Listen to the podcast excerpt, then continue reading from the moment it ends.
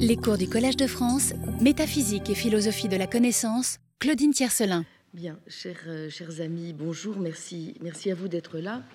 Alors, pour, euh, pour mieux appréhender la, la richesse et l'originalité de l'apport qu'aura constitué euh, au Moyen Âge la réflexion des philosophes sur le signe, nous nous sommes un peu attardés la semaine dernière sur certaines des analyses proposées par Platon et par Aristote. Je voudrais vous montrer aujourd'hui comment celles-ci, notamment dans euh, les prolongements qu'en ont proposé certains médiévaux, sont au cœur de l'ontologie sémiotique que va dessiner Charles Sanders Peirce.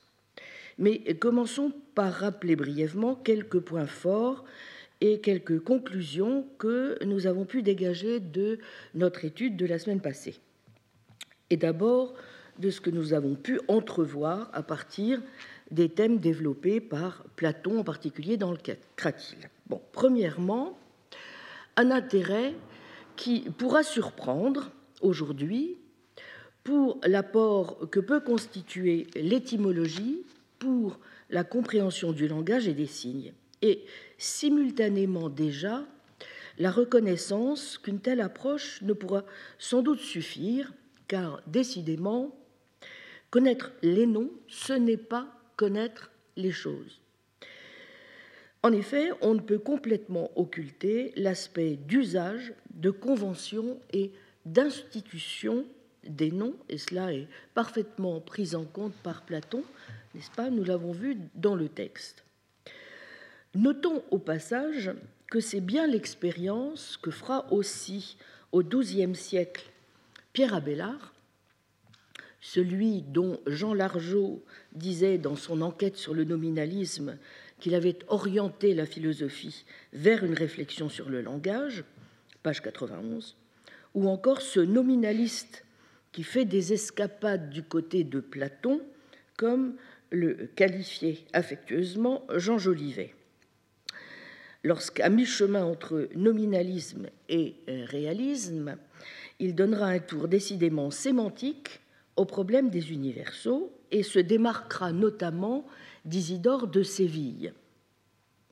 Car il est possible qu'Abélard soit venu à sa position comme lecteur d'Aristote et des catégories, et, et, que ce soit par ce biais qu'il ait été tenté de voir la logique comme une enquête sur les relations entre les mots et les choses, donc comme une analyse philosophique du langage, mais le tour sémantique peut aussi avoir une explication bêtement, banalement historique. Nous sommes dans la première partie du Moyen Âge, une époque où les arts du trivium, les scientiae sermocinales, grammaire, dialectique, rhétorique, dominent par rapport aux arts du quadrivium qui traitent de la science des choses. Les philosophes sont alors tentés de voir notamment le problème des universaux à travers ce contexte, comme l'a amplement analysé Jean Jolivet, et de transposer la question de Porphyre en une alternative fondamentale entre les mots et les choses, invoquer, in re. Un lien naturel semble donc s'établir, vous voyez, à cette époque, entre la philosophie et la linguistique, favorisant une analyse possible des signes comme tels dans leur matérialité. Et ce d'autant plus que le langage n'est plus quelque chose de naturel, précisément, mais ce produit artificiel de la convention humaine. Et donc, pour qu'un mot existe, ou du moins ait un sens, il faut qu'il y ait eu, y insiste bien le philosophe du palais, une forme ou une autre d'institution, n'est-ce pas? Et une telle institution n'est pas naturelle. C'est pourquoi Abélard va établir une distinction entre les voces, les sons, donc la partie matérielle du mot, et les sermones qui transmettent une signification.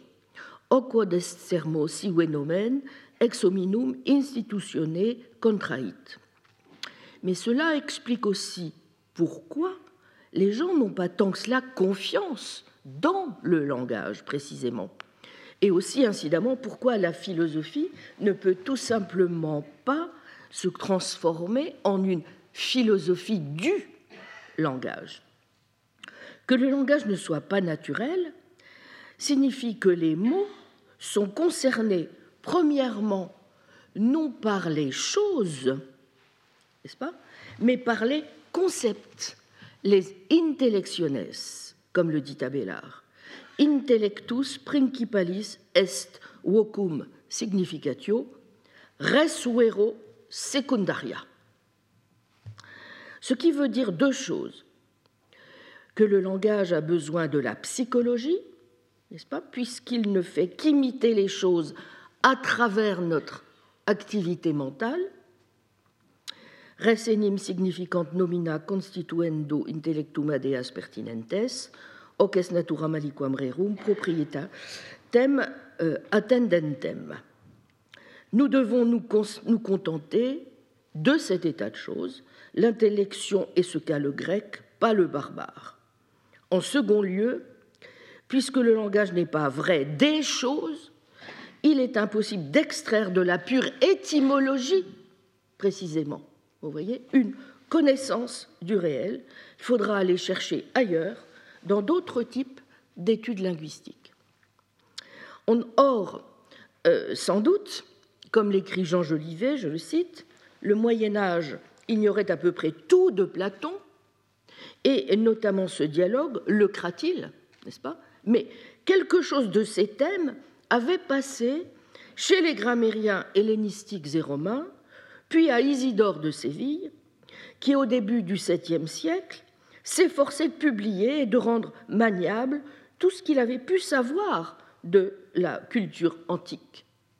La science effective ayant péri, cet âge en était réduit aux écrits, heureuse époque, et ne pouvait que se raccrocher au langage dans son effort pour ne pas ignorer la nature des choses. Le lexique devenait la voie d'accès au monde. Chez Isidore, cela se traduit par une théorie de l'étymologie, vous voyez, qui, justement, pour remédier à la situation, suppose en quelque sorte une correspondance, le plus souvent fidèle, entre le signifiant et le signifié. Si on ignore le nom, la connaissance des choses disparaît. Quand on voit d'où vient le nom, on comprend plus vite son sens. Fin de citation. Son grand ouvrage, qu'il intitule significativement Étymologies ou origines, contient justement beaucoup d'indications sur la nature des choses tirées de la forme des mots qui les désignent. Ainsi, pour prendre un seul exemple, le soleil, sol, est ainsi nommé parce qu'il apparaît seul, solus. Eh bien, Abélard dira aussi lui-même que, je cite, les mots imitent les choses, aussi bien dans les constructions élémentaires, la priorité du nom sur l'adjectif reflétant celle de la subsistance sur l'accident, que dans la forme même des noms. Voleur, latro, vient de se cacher, latérer, homme, homo, vient de terre, humus. Toutefois, Abélard ne pense pas que l'analyse, c'est ça qui est intéressant, vous voyez, il ne pense pas que l'analyse étymologique épuise le sens du mot. Et la raison qu'il en donne éclaire sous un autre angle sa théorie de la signification. En remontant du mot à son origine, on saisit un aspect de la chose, n'est-ce pas Mais elle en a d'autres. Venir de la terre n'est que l'une des caractéristiques de l'homme. Et d'ailleurs, il la partage avec d'autres êtres. L'étymologie nous renseigne, je cite, sur la composition du nom plutôt que sur la substance de la chose. citation. Tel nom a été donné à telle chose parce qu'elle a telle qualité, mais non pour manifester cette qualité, comme si elle était seule. Ajoutons à cela qu'il y a dans l'origine des noms une part de convention. Isidore déjà le savait, comme le note Jolivet, mais dans l'ensemble, il était confiant, n'est-ce pas, dans la convenance des mots aux choses. Abélard est beaucoup plus réservé. Hein. Il est trop attentif, justement, à la nature du langage pour ignorer qu'il ne transpose pas exactement le réel. Il sait qu'il constitue une sphère à part.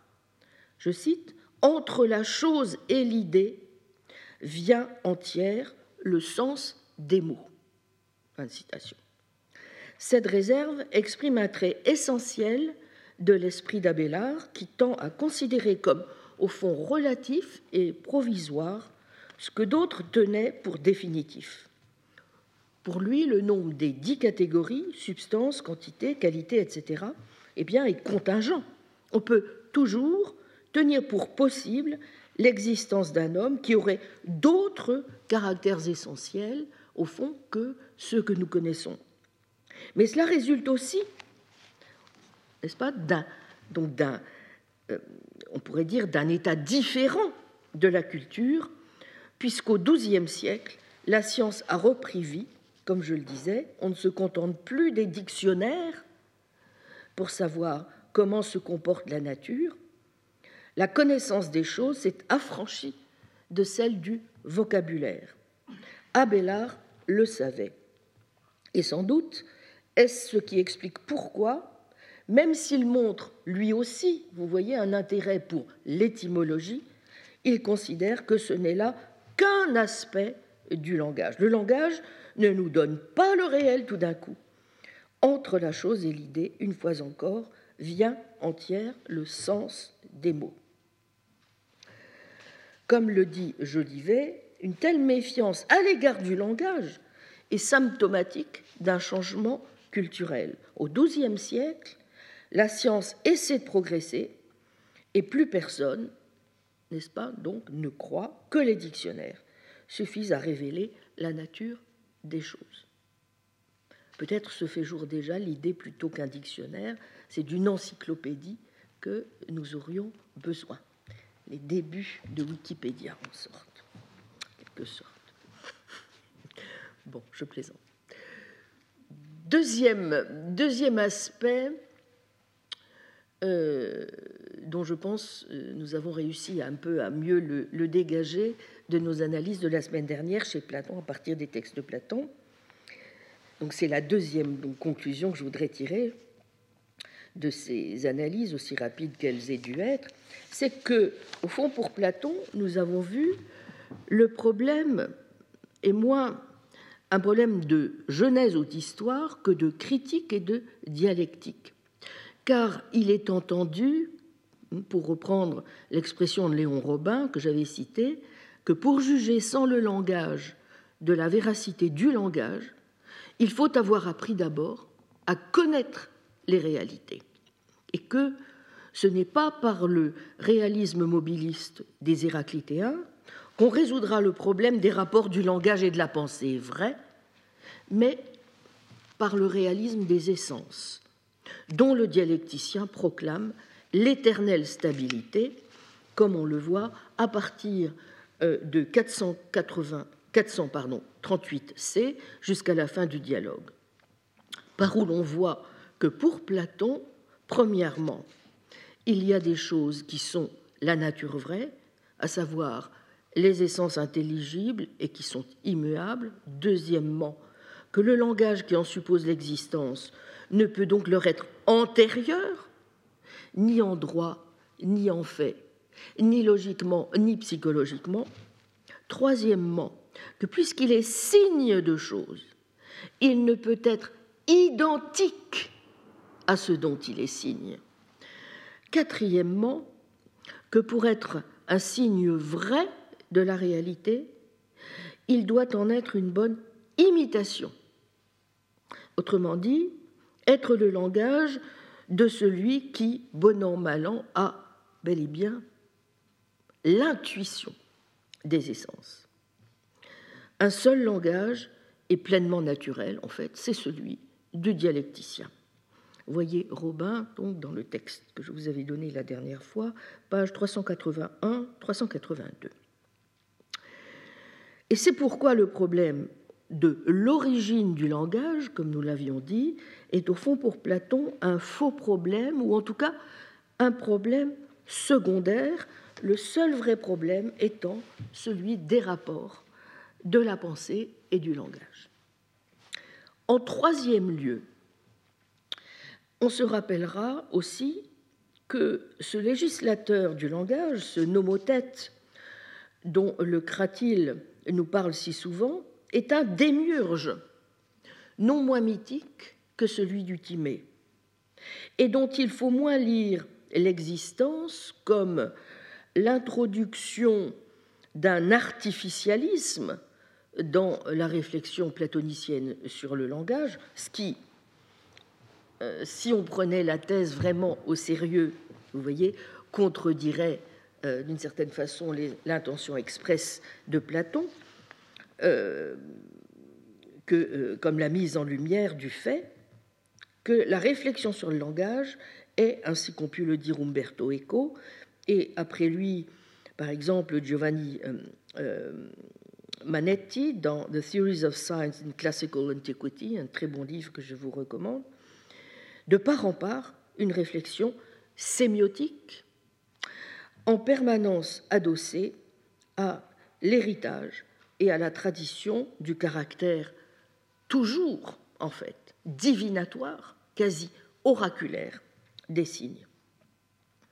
Quatrièmement, nous avons pu voir aussi que à défaut de trouver un nom qui fonctionne soit comme paradigme, soit comme image, et malgré l'impossibilité de déterminer un rapport direct, naturel ou conventionnel du mot à la chose, le séméion est pour Platon cette voie de résolution qui permet d'expliquer de quelle façon sont définies les individualités du réel et celles du discours en ce qu'il contient précisément un élément distinctif, le type, le typos, qui caractérise l'objet que ce mot désigne et va permettre donc de distinguer cet objet des autres.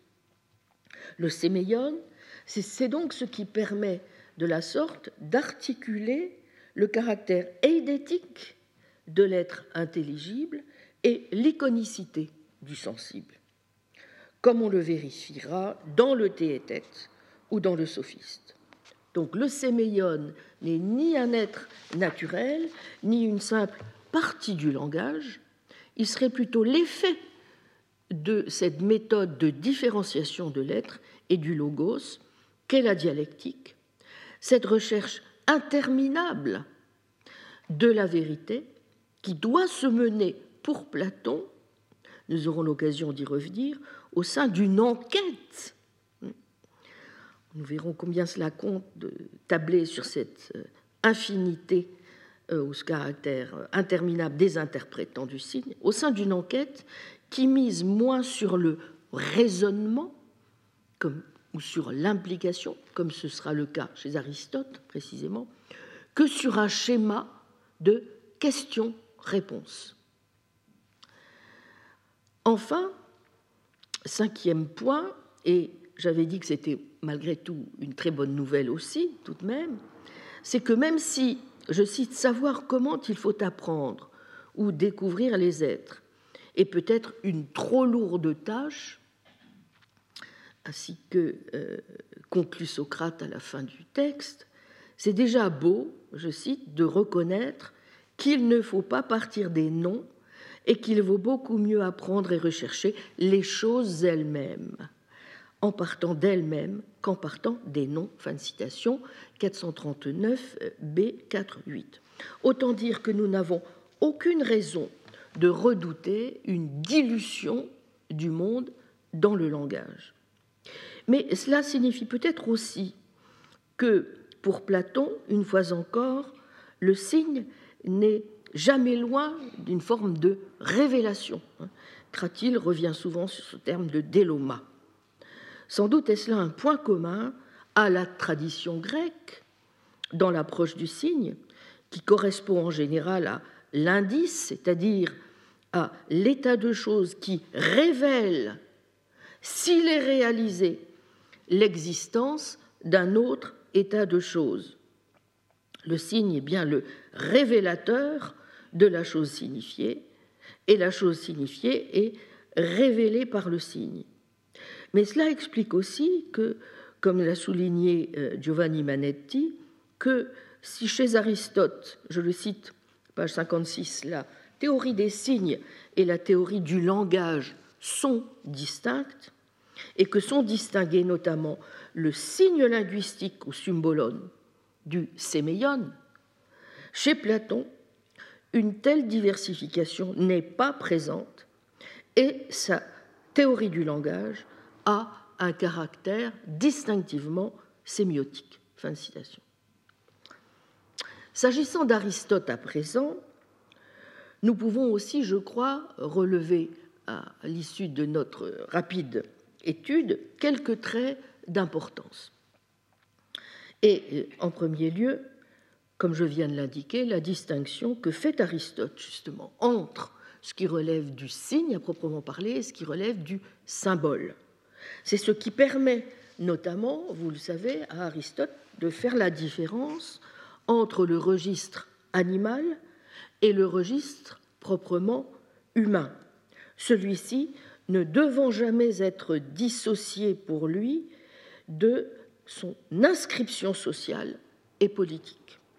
Pour Aristote, l'être humain est par nature un animal qui est destiné à vivre dans une communauté avec ses semblables.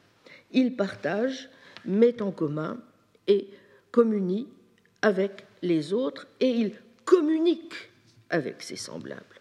Or, le mot, le moyen, pardon, proprement humain de cette vie en commun, pluriel, eh bien c'est la parole, le langage de la raison. De la structure sociale fondée sur les modes de la filia, le langage est en quelque sorte, comme le dit Chiesa, le ciment ou le liant des relations humaines. Il a une vocation éthique et politique. Et la spécificité de la parole humaine qui se greffe sur les capacités sémiotiques appartenant en principe à tous les animaux correspond à cette capacité rationnelle de percevoir les valeurs et d'agir, d'agir de manière volontaire et conformément à des règles éthiques. Mais cette distinction entre les registres du signe et du symbole est aussi, euh, par un choc en retour, ce qui permet à Aristote d'élargir ses domaines d'investigation. Je ne peux ici qu'être évidemment très très schématique. Je vous renvoie pour le détail aux belles analyses justement faites dans l'ouvrage que je viens d'indiquer.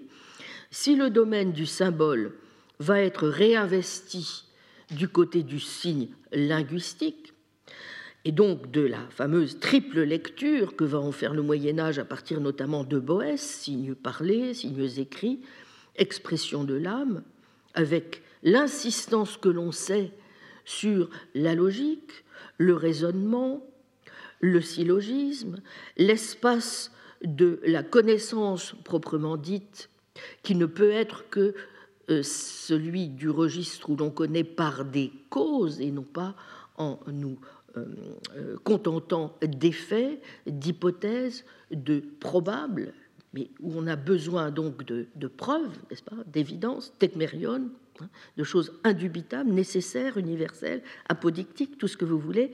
Il n'empêche que les signes prennent toute leur place aussi chez Aristote, n'est-ce pas? Et pas seulement parce qu'ils ont leur place dans la rhétorique, dans la poétique, dans la physiognomie aussi, mais aussi parce que, y compris au sein de la logique, dans la manière dont euh, Aristote réfléchit à euh, certaines figures du syllogisme, ou qu'il tire certaines conséquences de l'antimème, ou encore qu'il essaie de penser les formes d'inférence que sont non seulement la déduction, mais l'induction et l'abduction, vous voyez, à tous ces niveaux, évidemment, euh, le registre du, signe apporte un, nombre d'éléments incroyablement riches.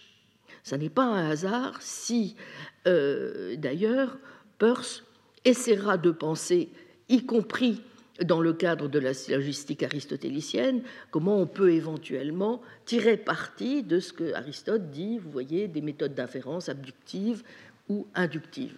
Il finira par dire on ne peut pas les régler justement en restant dans le cadre syllogistique, et il les choisira un autre cadre, mais il est évident qu'il y a déjà, évidemment, chez Aristote, toute une réflexion, pas, et qui n'est possible que parce que, évidemment, il accorde aussi une immense attention à tout un registre si vous voulez, sémiotique, y compris au sein même de la logique, n'est-ce pas, euh, que vous ne trouvez pas, euh, par exemple, chez Platon.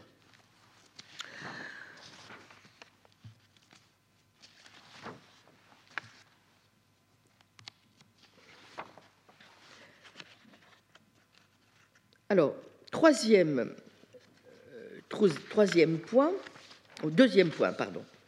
Il n'empêche, donc pour le moment, distinction du domaine des signes et, du domaine euh, des symboles, n'est-ce pas? Le langage humain étant proprement centré sur le domaine du symbolon. Bon. Deuxième point, il n'empêche, le privilège accordé aux signes linguistiques n'est pas anodin, évidemment. En lieu et place d'un langage de choses qui ne serait qu'inutile et incertain, nous utilisons bel et bien les mots. Bon. Et nous, nous les utilisons donc en tant que symboles des choses, c'est la thèse cruciale d'Aristote. Le modèle primitif du langage humain représente ainsi les mots et les choses en tant qu'ils sont reliés et mis en rapport en raison du fait que les mots sont employés comme des symboles. En toute rigueur, je ne suis pas sûr qu'on puisse dire ce sont des symboles des choses, ce sont plutôt des symboles des états de l'âme, et nous aurons l'occasion de, de, dire pourquoi il est un peu inexact comme le dit Chiesa, de dire que ce sont des symboles directement des choses. Bien. Précisément, euh, c'est un point euh, avec lequel euh, il qu'il faudra prendre avec certaines pincettes. Troisièmement, il n'empêche que le symbole linguistique est un signe qui est constitué par une relation de renvoi à une réalité qui devient sa partie complémentaire. Toutefois, L'alternative, et c'est le, troisième point, l'alternative de la séparation et de la réunion, donc de la distance et de la relation, ne repose pas sur une corrélation biunivoque, justement, entre les mots et les choses. Et c'est là que nous voyons évidemment comment euh, le, le, parallélisme fonctionne, plus exactement ne fonctionne pas, au sens où il n'y a pas un parallélisme strict, une symétrie parfaite entre l'ordre des mots et celui des choses désignées, une corrélation telle qu'à chaque mot correspondrait une seule et même chose, et inversement, comme s'il y avait une seule et même chose, et inversement, comme s'il y avait un seul nom pour chaque chose et une seule chose pour chaque nom. C'est au contraire dans cet écart constant, incompressible, que se situe le signe. La loi fondamentale, quatrième point, du, euh, du langage humain est en effet d'un autre type, à savoir celle qui relie un seul et même nom à une pluralité de choses, non pas un à un, mais un à plusieurs, un seul mot pour une pluralité de choses. Dès lors, cette relation indique la fonction proprement taxinomique que le langage est susceptible d'assumer. Les mots sont comme projetés sur les choses qu'ils contribuent à regrouper, à organiser et donc à classer. C'est euh, la fonction du langage, forme primitive de classification. Cinquièmement, mais ce ne sont pas les mots eux-mêmes en tant que tels qui peuvent jouer le rôle d'outils et de critères de la classification des choses, car cette tâche relève naturellement des capacités proprement cognitives de l'être humain. Ce dernier, en vertu de ses dispositions logiques ou rationnelles, est en mesure de saisir l'articulation logique rationnelle des choses en s'assimilant, ce terme est très important, en s'assimilant les formes intelligibles, conformément à leur articulation naturelle, suivant les espèces naturelles auxquelles elles appartiennent, c'est-à-dire d'après les propriétés essentielles qui définissent les choses en elles-mêmes. Le schème des catégories va donc refléter l'articulation quasi organique, la structure formelle de tout ce qui existe. Donc c'est la raison pour laquelle, en effet, n'est-ce pas, en dépit de ces intermédiaires, hein, de cet intermédiaire qui est le symbole, à aucun moment les mots et les pensées ne vont être déconnectés du monde. Sémiotique et ontologie s'articulent les uns avec les autres, ne sont que l'envers et l'endroit d'une même pièce. Et c'est là le double rôle des catégories, ces logoi qui sont comme des définitions, en quelque sorte intermédiaires entre les mots et les choses.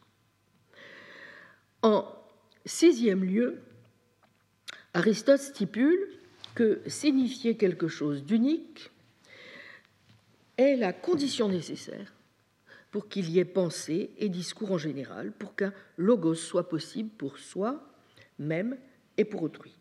Ne pas signifier une chose unique, c'est ne rien signifier du tout. Passant ainsi du sens du mot à l'essence de la chose, Aristote souligne donc qu'il y a une connexion étroite entre signification, logos, être. Le logos en tant que signifié déterminé du mot, mais aussi en tant qu'articulation de l'essence de la chose, devient le critère d'identité de la chose et le critère d'identité des deux. En l'occurrence, le logos est à la fois définition nominale et définition réelle, car il concerne quelque chose d'existant. La définition assure donc la fonction de médiation entre le langage et la réalité, entre l'explication du sens du mot et la détermination de l'être de la chose, liant ainsi l'expression linguistique à son contenu effectif. Septième point, situé entre les mots et les choses, pour assurer la relation symbolique qui les relie, vont donc, les formules définitionnelles vont donc exprimer la manière dont les choses sont comprises et connues. Elles montrent surtout que le langage, une fois encore, dépend bel et bien d'un registre cognitif et que le schéma, le schéma binaire mot-chose doit se développer et se transformer dans un schéma plus complexe de type ternaire, d'après lequel les mots renvoient aux choses par l'intermédiaire des définitions. Or, celle-ci exprime la connaissance que l'on a des choses. Par conséquent, entre les mots et les choses, il s'agit pour Aristote de bel et bien placer le registre cognitif de la pensée. Le schéma ternaire est donc le suivant langage, pensée, réalité, notre fameux triangle. Bien, ce rapide rappel de certains des principes autour desquels se joue l'analyse aristotélicienne des relations entre les trois sommets du triangle nous permet déjà de saisir plusieurs choses qui vont éclairer notre approche des antécédents médiévaux de la sémiotique. D'abord, l'existence, dans l'esprit d'Aristote en tout cas, du caractère incontournable de ce fameux triangle langage, esprit, monde. Ensuite, que le langage est une entreprise de classification mais que cette classification doit nous permettre en quelque sorte de vérifier que s'il n'y a pas une correspondance ou un parallélisme terme à terme, donc entre les mots, la pensée et les choses, on doit pouvoir trouver entre eux une sorte de structure isomorphique. Est-ce qu'Aristote a raison?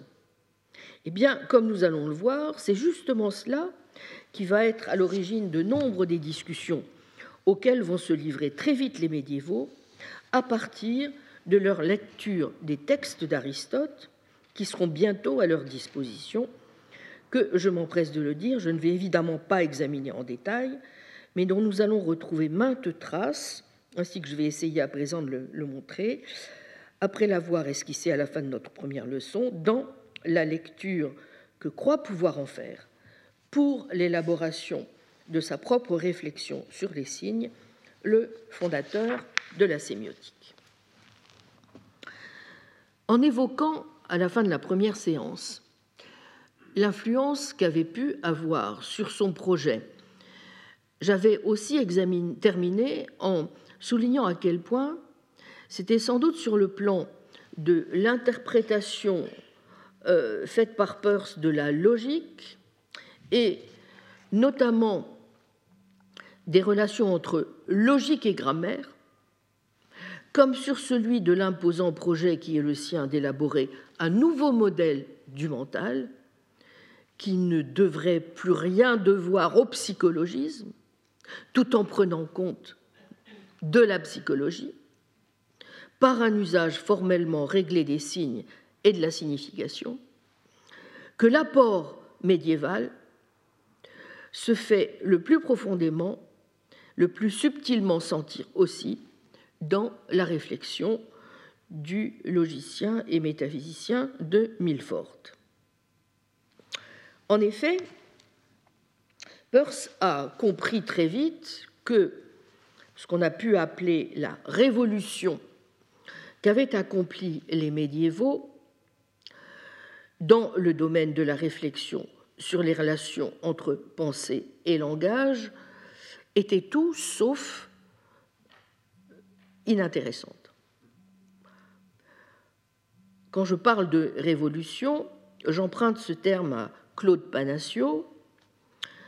Euh, je vous renvoie à son livre très important, Les mots, les concepts et les choses la sémantique de Guillaume d'Occam et le nominalisme aujourd'hui, Paris, Vrin, 1992, page 71, qui fait en particulier dans cet ouvrage une analyse tout à fait remarquable de la constitution de la problématique du langage mental, de l'oratio mentalis, au Moyen Âge, en montrant aussi sur quel point elle rejoint certaines problématiques contemporaines, notamment celle de Jerry Fodor, et que c'était euh, chez eux euh, qu'on avait le plus de chances de trouver les moyens théoriques de réaliser euh, cette sémantisation générale, terme que je reprends à Panassio, de la pensée,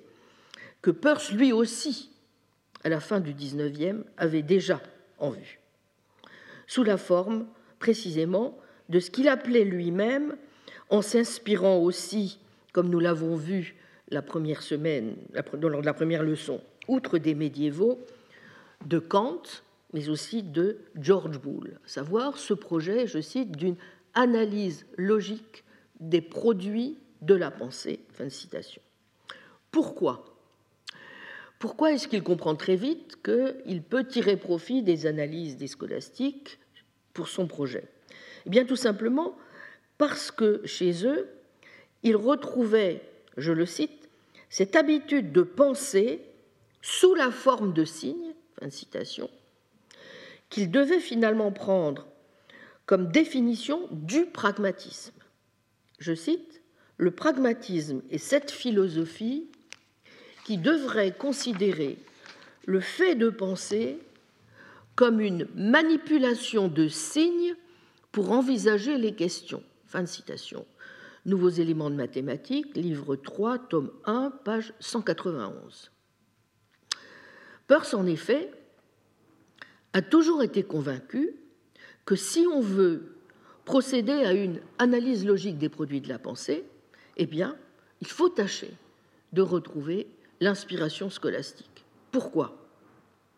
Eh bien, principalement parce que, et notamment à partir du XIIIe siècle, de la fin du XIIIe siècle, pour un scolastique, affirmer que la pensée est un signe, c'est, dit-il, simplement rappeler que la pensée, je cite, est de la même nature générale qu'un signe. C'est ce qu'il note dans le compte-rendu qu'il fait de l'édition Fraser des œuvres de George Berkeley en 1871, je le cite, De même que l'esprit de Duns Scott roule toujours sur des formes, De même, celui d'Occam roule sur des termes logiques. Occam pense toujours à un concept mental comme à un terme logique, qui, au lieu d'exister sur le papier ou dans la voix, est dans l'esprit, mais est de la même nature générale, à savoir un signe. Le concept et le mot diffèrent sous deux aspects. D'abord, un mot est arbitrairement imposé. En second lieu, un mot signifie indirectement, à travers le concept, qui signifie la même chose directement. Fin de citation. Vous voyez que l'idée est celle-ci. Au fond, on se sert des signes linguistiques, je cite, pour signifier les choses mêmes qui sont signifiées par les concepts de l'esprit, de sorte qu'un concept signifie premièrement et naturellement quelque chose, et un mot parlé signifie secondairement et seulement conventionnellement, fin de citation, vous aurez reconnu une citation de Guillaume d'Occam au début de la Summa Logique, livre 1, chapitre 1. La première leçon que Peirce va donc retenir des médiévaux, c'est un élargissement rendu possible par ce biais du domaine de la logique elle-même. Or, pourquoi est-ce que c'est important dans son esprit et pour son projet? Eh bien, parce que, en dépit de sa dévotion pour Kant, il disait qu'il connaissait par cœur la table des catégories et y croyait comme si elles étaient descendues tout droit du Sinaï. Alors, en dépit de cette dévotion pour Kant, qui n'était jamais, pensait-il, qu'un pragmatiste un peu confus, qui s'il avait un peu réfléchi et abandonné la chose en soi, serait devenu un pragmatiste parfait. Bien. Donc en dépit de, cela, eh bien, Peirce trouve que la limitation par Kant euh, de la logique à la théorie du concept est, je le cite, bien trop étroite. Certes, tous les symboles sont en un sens relatif à l'entendement, mais c'est seulement au sens où, dit-il, toutes choses sont également relatives à l'entendement. À ce compte, il n'y a pas à exprimer la relation à l'entendement dans la définition de la sphère de la logique, puisqu'elle ne détermine aucune limitation de cette sphère. Fin de citation. En revanche, outre que l'on peut, grâce au symbole, étendre l'analyse logique à ce qui est virtualitaire ou habitualitaire, distinction qu'il dit cette fois emprunter à Duns Scott, et qui deviendra d'ailleurs fondamentale dans la version pleinement élaborée de son pragmatisme, on peut ainsi, selon lui, éviter toute intrusion éventuelle du psychologique dans le logique, en insistant sur le processus de symbolisation lui-même, indépendamment du fait même de penser. Vous voyez que c'est ce qui explique pourquoi il définit désormais, nous sommes en 1867, c'est dans la, la, nouvelle déduction, la nouvelle liste de catégories, the New List of Categories, la logique est donc définie comme, je cite, traitant des intentions secondes appliquées aux premières, les intentions premières étant, les intentions secondes étant, je cite, les objets de l'entendement considérés comme représentation, et les intentions premières, les objets de ces représentations. Donc cette idée est mise en forme, comme je le disais, en 1867 dans On a New List of Categories. Je cite Les objets de l'entendement sont des symboles, c'est-à-dire des signes qui sont au moins potentiellement généraux. Mais les règles de la logique valent pour tous les symboles, ceux qui sont écrits ou parlés, aussi bien que ceux qui sont pensés. Fin de citation.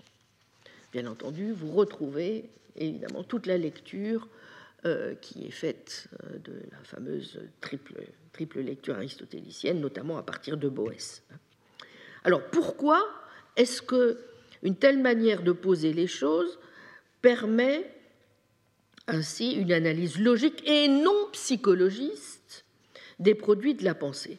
Ben, Tout simplement parce que vous pouvez désormais traiter les symboles comme des signes ou des termes logiques et centrer votre analyse non plus sur ce qu'ils sont, c'est-à-dire peut-être bien en effet des sons, des marques, des états, des images mentales, en un mot des intentions de l'âme, mais sur l'usage que vous en faites en formant des énoncés sur des choses qu'ils ne sont pas.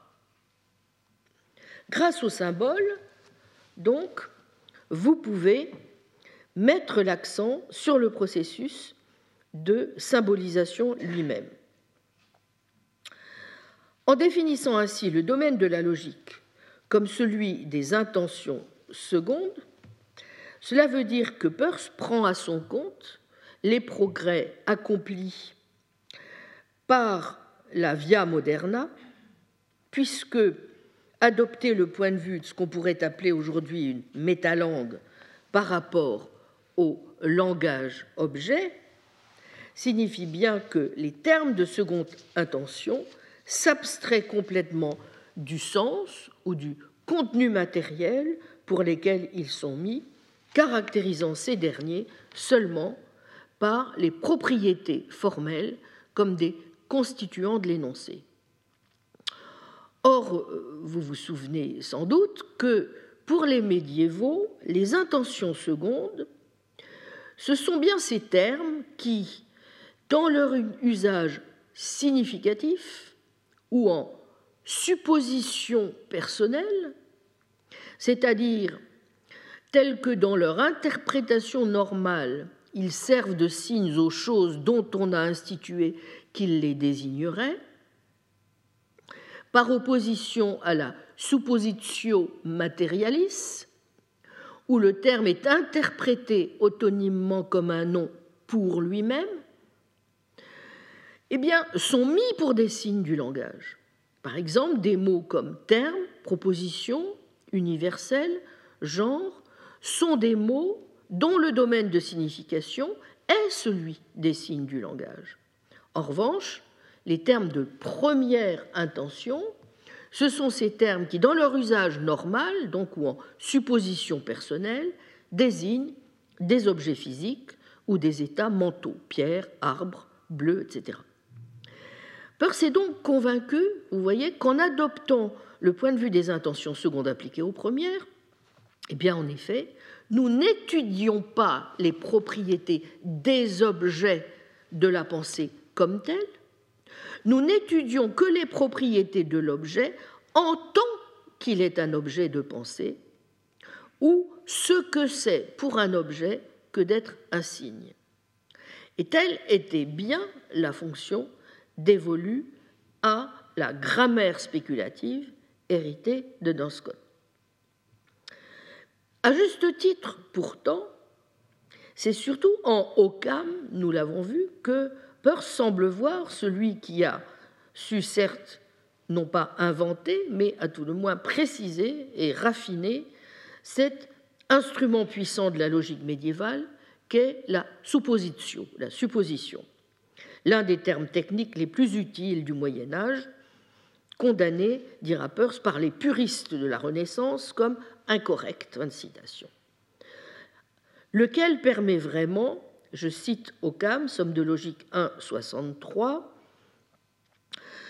de ne plus traiter le signe que sous l'angle de sa capacité d'être pris pour quelque chose en vertu de sa combinaison avec un autre signe du langage dans une phrase ou une proposition, et donc en laissant par là même de côté la signification du signe. Mais la supposition du signe présente un autre avantage que l'on a peut-être un peu tendance à passer sous silence quand on souligne le caractère formel de la nouvelle logique. Ce n'est pas, en effet, et Panassio y a énormément insisté, un concept syntaxique, en tout, cas, en tout cas si on voulait entendre par là qu'il ne serait pas sémantique.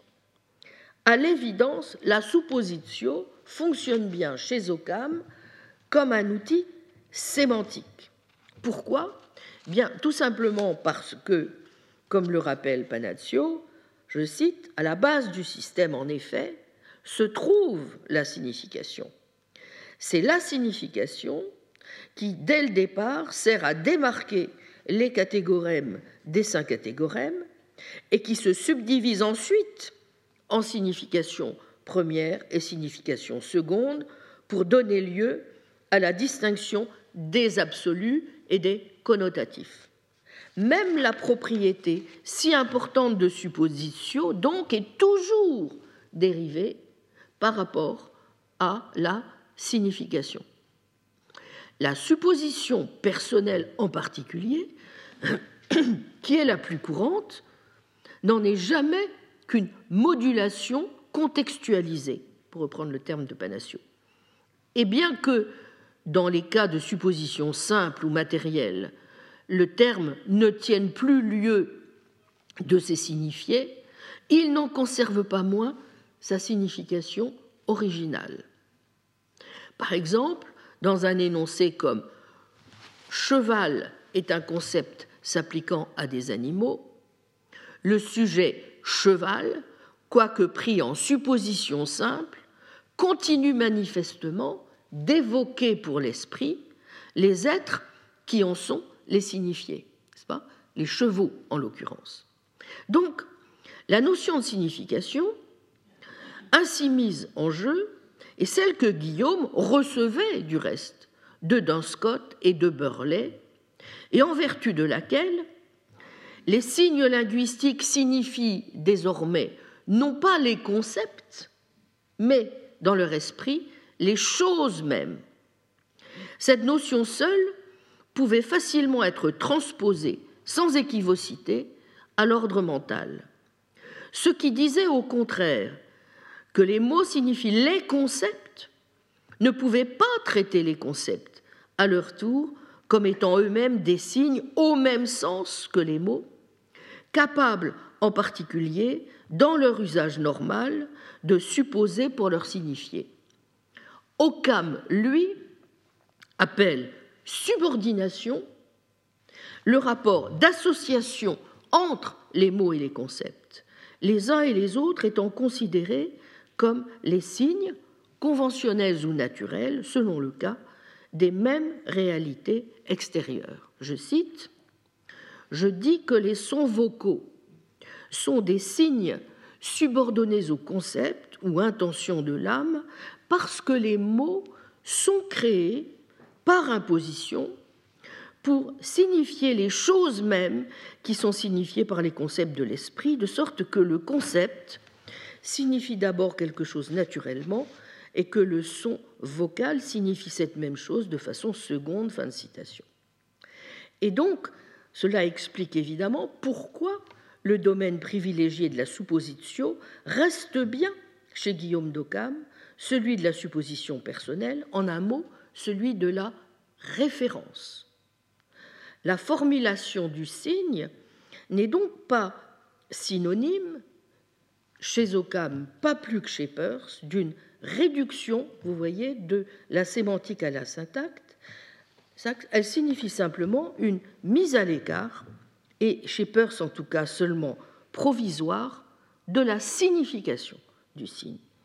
Bref, de ce que le signe prétendrait vouloir dire sur le monde ou sur nous, indépendamment de sa pure et simple mise en œuvre comme signe. Provisoire en effet, pourquoi? Eh bien parce que, justement, Peirce va développer en même temps toute une théorie de la signification pure du signe. La grammaire spéculative se définissant, je le cite, comme la théorie générale de la nature et des significations des signes. Fin de citation. Ce qui, incidemment, vous voyez, ressemble cette fois au concept central de signification dans la grammaire spéculative, tel que les modistes devaient l'utiliser, qui distinguait les différentes manières dont l'esprit signifie, maudit, significant dit, lorsqu'il connaît des objets particuliers. Or, justement, la logique dans l'esprit de Peirce est bien censée traiter des relations des signes à leurs objets. Et à cet égard, ce qui compte, c'est bien de déterminer comment un signe va pouvoir représenter ou être mis pour un objet dans une proposition. Bien qu'il y ait diverses manières pour un terme d'avoir une supposition, il en existe, nous le savons, trois formes principales. Lorsqu'il est mis pour lui-même ou son équiforme comme signe du langage, materialis suppositio, lorsqu'il est mis pour sa signification, suppositio simplex, lorsqu'il est mis pour un individu ou un complexe d'individus, suppositio personalis. Eh bien, ceci est, vous voyez, cette euh, répartition entre les différentes manières dont la suppositio peut intervenir pour un signe dans une proposition, est bien quelque chose que Peirce va essayer de reprendre en discutant des différentes manières selon lesquelles, en particulier, une pensée signe est censée être mise. Un signe a comme tel, dit-il, trois références. Premièrement, c'est un signe pour quelque pensée qu'il interprète. Deuxièmement, c'est un signe pour quelque objet avec lequel, dans cette pensée, il est équivalent. Troisièmement, c'est un signe sous quelque rapport ou qualité, ce qui le met en connexion avec son objet. Fin de citation. Donc en analysant le signe et plus généralement la relation signe dans les termes de la suppositio, Peirce va donc, vous voyez, à la fois mettre l'accent sur les caractéristiques formelles et sémantiques qui s'y attachent et se livrer à partir de là, de façon systématique, à une analyse de la relation signe dans le cadre de ce que j'ai appelé, en reprenant le terme de sémantisation euh, qu'avait euh, pris euh, Claude Panacio à propos d'Occam, ce que j'ai appelé une sémiotisation radicale du mental. Mais nous allons voir en retour aussi, et c'est ça qui est particulièrement intéressant dans le projet, en tout cas que je souhaiterais essayer de mettre en valeur, de commencer à mettre en valeur, une mentalisation irréductible du signe. Autrement dit, on va montrer que la pensée n'est rien d'autre qu'une forme de signe, n'est-ce pas? Mais de même, on va montrer qu'il y a dans les signes quelque chose qui est irréductiblement mental, précisément une fois qu'on a déterminé quelles sont les caractéristiques euh, que doit mettre en jeu la relation signe pour fonctionner véritablement comme une relation de signification, n'est-ce pas? Comme, une relation donc dans laquelle il y a pour Peirce, de façon irréductible, quelque chose comme un sens ou une intelligence ou une intentionnalité qui doit se manifester. Bien. Alors, commençons par voir comment euh, il met euh, en œuvre euh, le modèle scolastique pour essayer de, d'analyser la relation signe et comment il va, à partir de ce modèle, inférer l'impossible identité entre la pensée et le signe. j'ai souligné, n'est-ce pas, de quelle manière, dès l'Antiquité, euh, la manière même dont on conçoit ce qu'est un signe suppose, n'est-ce pas, que l'on ne l'analyse pas dans les termes d'une relation d'identité ou d'équivalence. C'est encore plus clair chez Aristote, où la relation est une relation d'implication, n'est-ce pas, pas du tout une relation euh, d'identité. Alors, dans trois articles parus en 1868 dans la revue The Journal of Speculative Philosophy, qui ont été traduits en français. Hein, euh, questions concernant certaines facultés qu'on revendique pour l'homme, conséquences de quatre incapacités, fondement de la validité des lois de la logique. Ils ont été traduits euh, notamment par Chenu dans un recueil intitulé Texte anticartésien en 1984 chez Aubier, vous les trouverez. Bien dans ces textes, on voit Peirce opérer une critique d'abord dévastatrice des métaphysiques du fondement, mais aussi une critique de tout ce qui peut de près ou de loin ressembler à quelque chose comme l'évidence, l'intuition, l'introspection, n'est-ce pas, le mythe de l'intériorité, en quelque sorte, ce qu'il appelle, en le stigmatisant, l'esprit du cartésianisme. Et en effet, dans le second article de 1868, donc quelques conséquences concernant certaines euh, conséquences de quatre incapacités, l'une des incapacités est celle qu'il présente donc comme une euh, conséquence de sa critique de l'intuition et de l'esprit du cartésianisme, et que, je le cite, nous n'avons pas le pouvoir de penser sans les signes. Fin de citation. Pourquoi? Pourquoi euh, croit-il possible, n'est-ce pas, de, euh, souligner ou de, défendre cette thèse?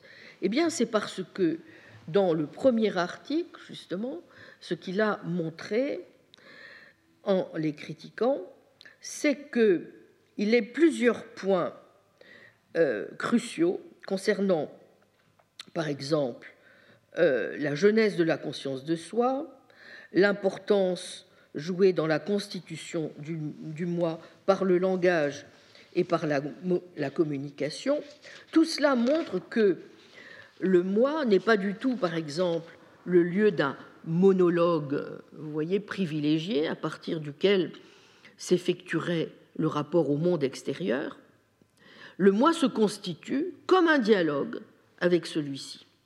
Et donc, dans ce que l'on pourrait pourtant considérer comme étant la manifestation privée par excellence de la pensée, eh bien celle-ci se révèle au contraire comme le lieu non d'un monologue solipsiste, mais de ce que Peirce appelle un dialogue entre l'ego et le non-ego. Donc, il montre fortement que, ou il dénonce en tout cas fortement, toute conception du mental qui se représenterait celui-ci comme, au fond, ou sous la forme de euh, signification dans la tête. C'est l'expression qu'avait adoptée Hilary Putnam euh, pour justement lui aussi critiquer, n'est-ce pas, cette façon de se représenter le mental et la signification. Il n'y a pas de signification dans la tête. Ce n'est pas là qu'elles viennent se loger dans Représentation et réalité, traduction française, page. Euh, je ne retrouve plus la page, pardonnez-moi, je vous la redonnerai. en tout cas, c'est dans, la, traduction française. Alors, donc, pas de signification dans la tête.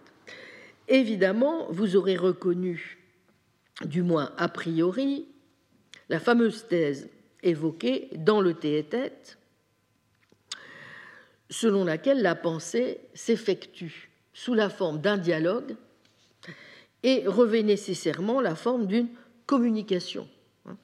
T et tête 189E, 190A. Eh bien, Peirce tire pour sa part une première conséquence de la critique, c'est le caractère nécessairement donc dialogique de toute pensée. Il le réaffirmera jusqu'à la fin. Par exemple, en 1905, voici ce qu'il dit. Il est d'abord utile, ou du moins éminemment souhaitable, que le lecteur ait parfaitement assimilé en chacune de ses parties la vérité que la pensée procède toujours selon la forme d'un dialogue, un dialogue entre les différentes phases de l'ego, en sorte que, étant dialogique, elle est essentiellement composée de signes pour ce qui est de sa matière, au sens où un jeu d'échecs a pour matière les joueurs d'échecs. Fin de citation. 4, 6, Collected Papers, volume 4, paragraphe 6. Ainsi, même là où on pourrait penser, vous voyez, que le langage n'est en rien indispensable à l'exercice euh, de la pensée. En fait, nous pensons en réalité toujours dans le langage, non pas du tout parce que celui-ci serait une sorte de forme véhiculaire de la pensée, mais parce qu'il en est au contraire la matière. Vous voyez, c'est le terme qu'il utilise, au sens où un jeu d'échecs a pour matière, dit-il, les joueurs d'échecs. Bref, de même que si les joueurs disparaissaient, eh bien, on ne pourrait tout simplement plus jouer. Eh bien, de même, s'il n'y a pas de signe, il n'y a pas de pensée. Et c'est la raison pour laquelle Peirce écrit aussi, je le cite, qu'exactement comme nous disons qu'un corps est en mouvement, et non que le mouvement est dans un corps, nous devrions dire que nous sommes en pensée et non que les pensées sont en nous. Fin de citation. Dès 1868, vous voyez que cette conception de la pensée, comme pure et simple expression sémiotique, au fond, comme dialogue, introduit au passage à une sorte de principe social de la logique, comme théorie de l'information et de la communication.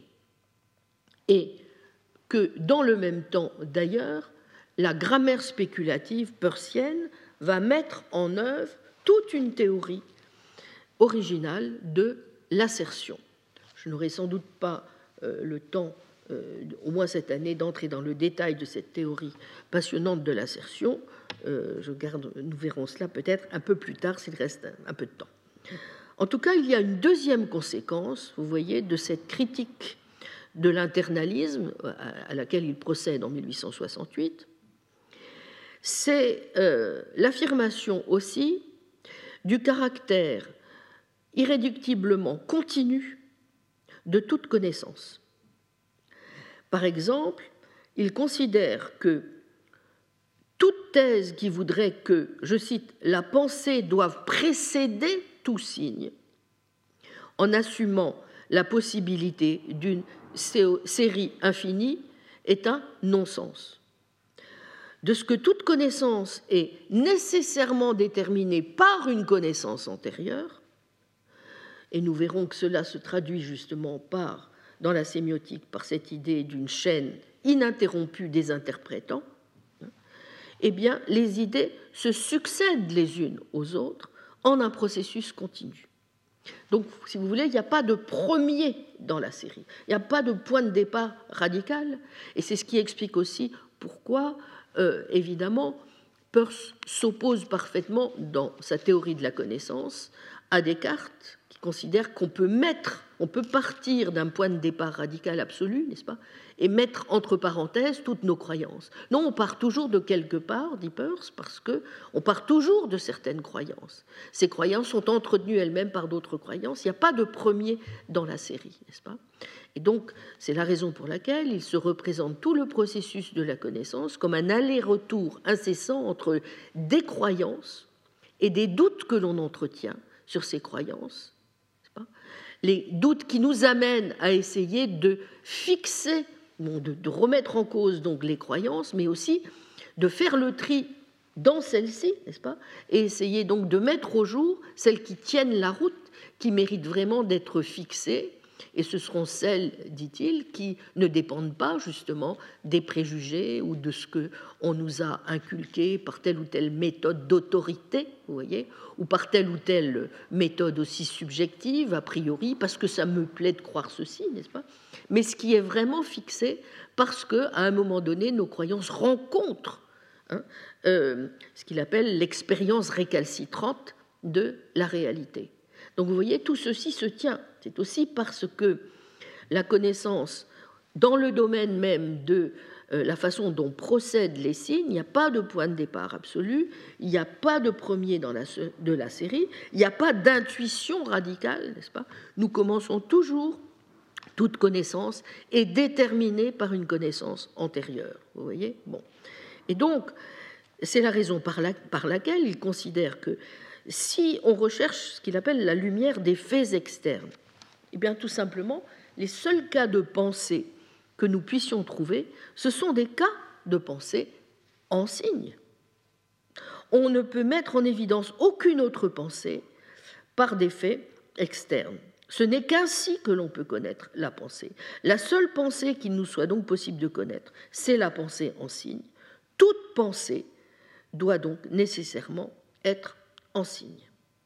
Exit, vous voyez, l'intuition, exit l'idée d'un premier dans la série, exit l'idée selon laquelle il pourrait y avoir quelque connaissance que ce soit qui ne soit pas déterminée par une connaissance antérieure. N'est-ce pas? Il n'y a pas de point de départ radical, il n'y a pas de premier. Toute pensée doit nécessairement être en signe. Comment pourtant interpréter cette phrase? En toute rigueur, Peirce ne prétend pas que la pensée soit un signe. Il refuse donc de considérer qu'il y ait, je le répète, une relation stricte d'identité entre la pensée et le signe. Il affirme seulement que toute pensée doit nécessairement être en signe. Mais il est vrai aussi que euh, dans certains textes, il maintient une certaine ambiguïté, même si souvent il utilise des analogies pour essayer de mieux faire euh, voir ce qu'il pense, notamment l'analogie euh, de l'oignon. En 1905, il dira de parler de la relation signe en un sens, dit-il, analogique. Je cite le passage. La pensée n'est rien qu'un tissu de signes. Les objets qui concernent ceux dont la pensée s'occupe sont des signes. Essayer de déchirer les signes et de descendre jusqu'au sens même, c'est comme essayer de peler un oignon et de descendre jusqu'à l'oignon même. La vie que nous menons est une vie de signes. Fin de citation, manuscrit 1334. Ou encore, autre passage, cette fois Collected Papers, volume 4, paragraphe 6, 1905. La pensée étant dialogique est essentiellement composée de signes, comme matière, au sens où un jeu d'échecs a pour matière les joueurs d'échecs. Non que les. On retrouve vous voyez, une variante du passage que je vous ai indiqué tout à l'heure. Non que les signes particuliers qui sont employés soient eux-mêmes la pensée, au nom pas plus bien sûr que les peaux d'un oignon ne sont l'oignon, presque autant toutefois. Une pensée identique peut être véhiculée par l'anglais, l'allemand, le grec ou le gallois, en des diagrammes, en des équations ou en des graphes. Ce ne sont tous qu'autant de peaux de l'oignon, ces accidents inessentiels. Cependant, que la pensée doive avoir quelque expression possible, pour quelque interprète possible. C'est l'être même de son être. Fin de citation. Il n'empêche, c'est vrai que, euh, comme je vous le disais, il y a aussi certains textes qui sont un petit peu hum, plus ambigus, puisque on y voit déclarer non seulement que la pensée est un signe, mais que l'homme lui-même est un signe. La pensée et l'expression, écrit-il, sont en réalité une seule et même chose, si bien qu'en définitive, je cite, le mot ou signe que l'homme emploie est l'homme lui-même, au sens où les termes homo et homme sont identiques. Ainsi, mon langage est la somme totale de moi-même. Fin de citation. Ou encore, les signes sont la trame et la chaîne de toute pensée, de sorte qu'il est faux de dire simplement qu'un bon langage est important pour bien penser, car il est l'essence même de la pensée. Fin de citation. Volume 2, paragraphe 202. Il est faux de dire simplement qu'un bon langage est important pour bien penser, car il est de l'essence même de la pensée. Pourtant, et même si Peirce avoue avoir donné parfois un ton un peu trop nominaliste à ses analyses, être même allé un peu loin en direction de l'idéalisme, en prétendant qu'une personne peut se réduire, je le cite, à un symbole comportant une idée générale, il ne reviendra pas sur le sens profond de la théorie. Et ceci est évidemment à mettre aussi en relation à quelque chose que j'avais évoqué lors de la première séance, lorsque j'avais dit que euh, dans son esprit, ce qui comptait, par exemple, ce n'était pas l'individu hic et nunc dans sa singularité, comme individu vivant, n'est-ce pas, mais ce que l'individu laisse comme trace, n'est-ce pas, par exemple, dans ses écrits, dans ses livres, etc. C'est ça qui lui paraissait, si vous voulez, être véritablement, autrement dit, ce qui importe, c'est, comme dirait l'autre, la survie, n'est-ce pas, pour déterminer ce qui fait l'identité de quelqu'un capacité à survivre, donc à transcender euh, man's glassy essence. Bien. Alors, entrons maintenant d'un peu plus, un peu plus en détail dans le fonctionnement de la relation signe elle-même. C'est ainsi, c'est ici que nous allons voir pourquoi l'inspiration scolastique est décisive.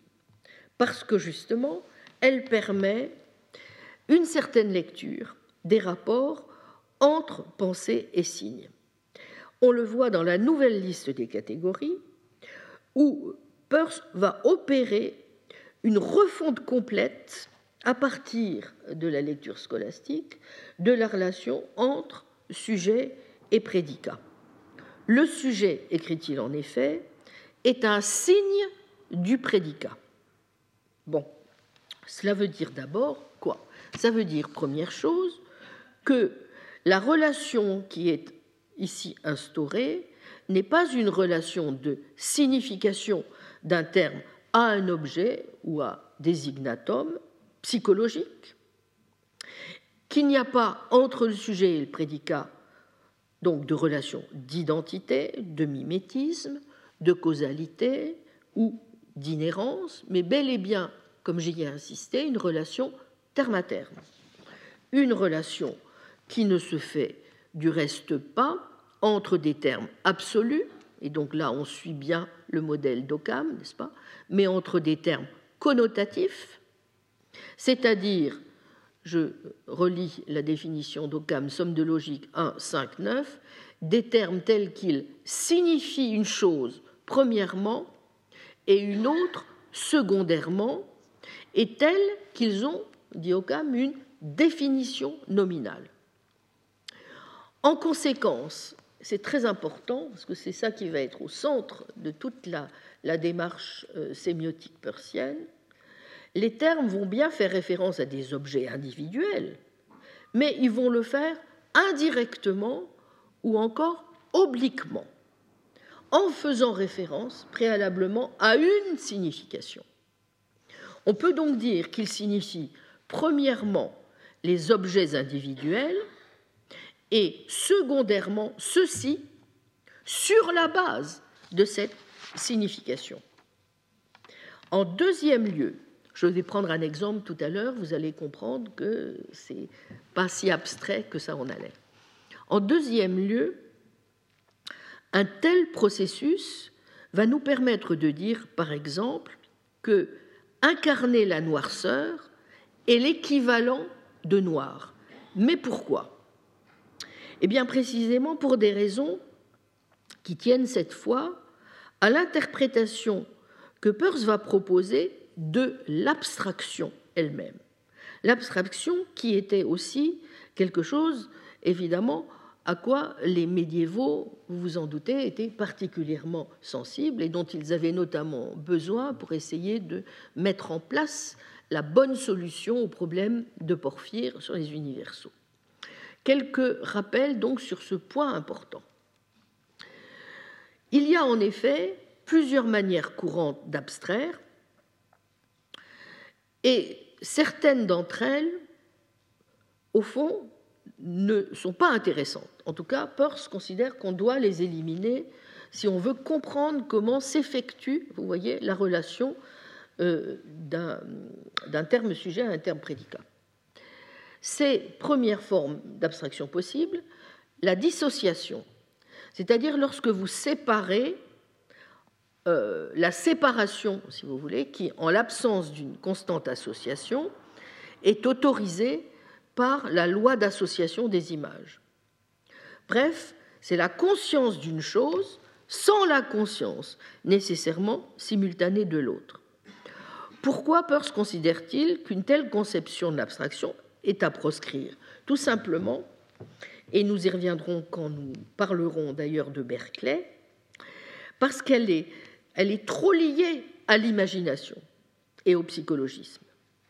À suivre cette méthode, eh bien, vous êtes amené à laisser de nombreux phénomènes inexpliqués, et c'est justement, considère-t-il, parce que les nominalistes, Berkeley et Locke, ils sont restés soumis, qu'ils ont confondu, je le cite, et c'est une faute tellement fréquente que nous faisons, le fait de penser un triangle sans penser qu'il est équilatéral, isocèle ou scalène, et le fait de penser un triangle sans penser s'il est équilatéral, isocèle ou scalène.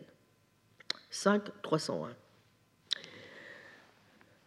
D'autre part, l'abstraction peut s'entendre comme une simple séparation mentale ou, dit-il encore, comme une simple discrimination. Lorsque vous abstrayez ainsi, qu'est-ce que vous faites? Eh bien, c'est par exemple le cas lorsque vous discriminez le rouge du bleu, l'espace de la couleur, la couleur de l'espace. Mais il ne s'agit alors que d'une opération logique qui permet d'établir des distinctions de signification, mais qui ne concernent que le sens des termes. Et donc, sans nous renseigner en quoi que ce soit, vous voyez, sur ce que ces termes désignent. Donc, exit dissociation, exit discrimination comme procédure d'abstraction. Restent alors deux autres formes possibles d'abstraction que Peirce va appeler respectivement l'abstraction hypostatique et l'abstraction précisive. La première, dite hypostatique ou subjectale, est cette forme d'abstraction qui, je cite, consiste à faire d'un élément transitif de pensée un substantif. Ce par quoi nous pensions devient alors à son tour objet de pensée. Par exemple, de l'énoncé le bâtiment de la bibliothèque est grand, nous passons à le bâtiment de la bibliothèque possède la grandeur, ou de le miel est doux à le miel possède de la douceur. Quel est l'avantage? Eh Bien l'avantage, c'est quelque chose que Peirce va notamment énormément utiliser en mathématiques, c'est qu'il devient possible d'étudier les relations de ces nouveaux objets de pensée en leur appliquant de nouveaux prédicats. Par exemple, vous pourrez dire de la grandeur de la bibliothèque qu'elle est impressionnante, etc. Vous voyez? Donc, vous introduisez petit à petit des qualifications supplémentaires à, vos termes. Et donc, évidemment, l'abstraction ainsi entendue apparaît comme l'un des instruments les plus précieux de l'intelligence humaine. Bien. Je n'ai pas le temps d'entrer dans les détails, mais on pourrait montrer comment en mathématiques, justement, on peut elle est particulièrement opérante. La deuxième forme d'abstraction utile, dit Peirce, c'est ce qu'il appelle la précision ou abstraction précisive, terme que Peirce emprunte aux médiévaux et notamment à la notion scotiste de praecisio. Ce sens est présent aussi chez Boès, où il constitue du reste une manière de résoudre le problème des universaux. Vous le retrouvez aussi chez Pierre Abélard, qui développe en outre, comme on sait, une conception originale de l'image dans la procédure abstractive. Je vous cite ce passage. Comparé à la discrimination, la précision implique plus qu'elle. Je puis, en effet, par un acte de discrimination, séparer la couleur de l'étendue, mais je ne le puis par précision, puisque je ne puis supposer que dans un univers possible, la couleur, non la sensation de couleur, mais la couleur comme qualité d'un objet, existe sans l'étendue. Il en est de même avec la triangularité et la trilatéralité. Là, c'est un passage de Peirce en, que je cite pas d'Abélard, 1 549N, excusez-moi. Mais vous voyez que la, la, précision implique déjà beaucoup plus, pardon, beaucoup moins que la dissociation, qui en vérité n'est pas un terme de logique mais de psychologie. Il est en effet douteux que quelqu'un puisse séparer l'espace de la couleur par dissociation, non du moins sans grande difficulté. Il le peut en revanche, et c'est du reste ce qu'il fait, par précision, s'il pense qu'un vide n'est pas coloré. Peirce considère donc qu'il y a quelque chose dans la praikisio, vous voyez, qui nous fait sortir, et ça qu'il faut bien comprendre, aussi bien du strict domaine de la psychologie que du domaine des pures distinctions verbales ou logiques, et qui nous oriente d'une certaine façon déjà vers le réel.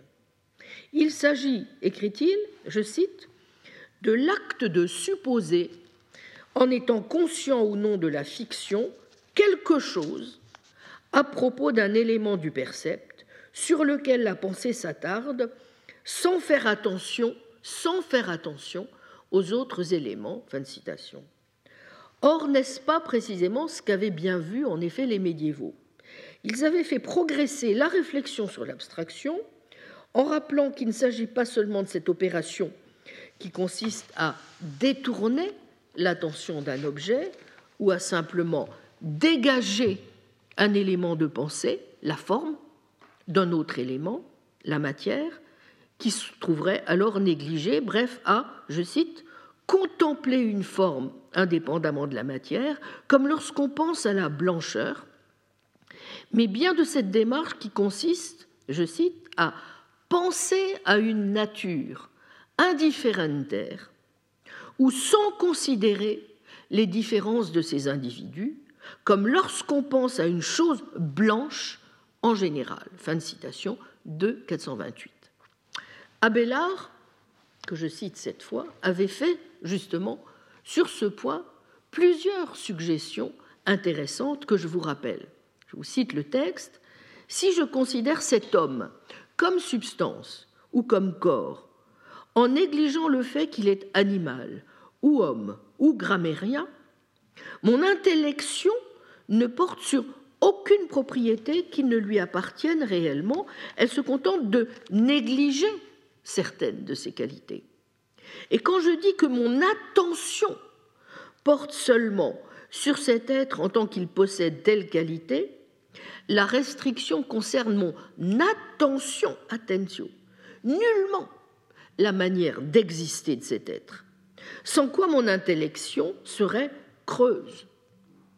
Nous ne disons pas en effet que cette réalité possède seulement telle qualité, mais que je la considère seulement en tant qu'elle possède cette qualité. En un sens, il reste vrai qu'on la considère intellectuellement autrement qu'elle n'est en réalité. Non pourtant avec une autre structure que la sienne, mais avec cette différence qui sépare la façon dont les choses sont comprises intellectuellement et celle dont elles, et celle dont elles subsistent réellement. C'est dire que l'entendement considère telle qualité non pas séparée, mais plutôt séparément, alors qu'en réalité, elle n'existe pas séparément, et qu'il perçoit la matière à l'état pur et la forme à l'état simple, alors que ni l'une n'existe purement, ni l'autre simplement, en sorte que cette pureté et cette simplicité ne se rapportent point à la subsistance réelle de la chose considérée, mais à l'intelligence qui la considère. Ce sont des modalités intellectives, dit Abélard, non existentielles. Lorsque j'entends dire homme, blancheur ou blanc, ces noms par eux-mêmes ne me rappellent pas toutes les propriétés naturelles des substances réelles correspondantes. Ce mot homme évoque seulement pour moi le mortel animal et rationnel, sans que je conçoive pour autant d'autres accidents secondaires, sinon de façon confuse et sans distinction. Car l'intellection des singuliers se fait aussi par abstraction, lorsque l'on dit par exemple cette substance, ce corps, cette blancheur, ce blanc. Quand j'entends en effet cet homme, je ne prends garde qu'à la nature de l'homme en général, mais réalisée dans une substance particulière, tandis qu'homme évoque cette même nature simplement et en soi, sans référence à aucun homme déterminé. Fin de citation. Donc vous voyez que même si elle est isolée, nue et pure, l'abstraction ainsi entendue n'a rien du tout de fictif car comme le remarquait Abélard, à la suite de Boès, elle permettait justement d'attribuer à l'esprit le double pouvoir et de réunir rationnellement ce qui est effectivement disjoint et de réduire les composés sans dépasser pour autant dans aucune de ces deux opérations la nature réelle de la chose considérée et sans rien percevoir qui n'appartienne naturellement à cette chose. Sinon, il ne s'agirait point d'une opération rationnelle, mais d'une opinion, car l'intelligence alors s'éloignerait de l'état réel des choses. Ainsi comprise, vous voyez que la praéquisio, la précision, est donc à mi-chemin entre le logique et le psychologique, comme je le disais, est fait signe, en quelque sorte, vers le réel. Elle provient certes de l'attention que l'on porte à un élément en négligeant un autre, mais elle met en œuvre des procédures mentales plus complexes que celles de la simple attention. Aussi Peirce considère-t-il que non seulement, je cite, on ne peut dissocier la couleur de l'espace, mais que l'on ne peut davantage l'en prescinder. Prescinder, c'est prescind, hein, donc pour verbe construit à partir de préciser, SC, hein, euh, plutôt que bon, pour rendre la praikisio. Bon. On ne peut que l'en distinguer, tant les couleurs se trouvent comme contaminées, dit-il, par l'étendue spatiale. En revanche, on peut prescinder la figure géométrique de la couleur. Comment? Tout simplement en imaginant par exemple que la figure euh, est tellement illuminée qu'il est impossible de déterminer sa teinte, ce qu'on peut aisément imaginer en exagérant l'expérience familière que nous faisons du caractère indistinct des teintes dans la pénombre du crépuscule, par exemple. Vous voyez qu'on peut dès lors mieux comprendre pourquoi, terme énoncé que j'indiquais tout à l'heure, incarner la noirceur est équivalent à noir, sans que cela implique d'hypostasier un universel, comme le montrent les références que fait Peirce au texte de Jean de Salisbury ou d'Abélard.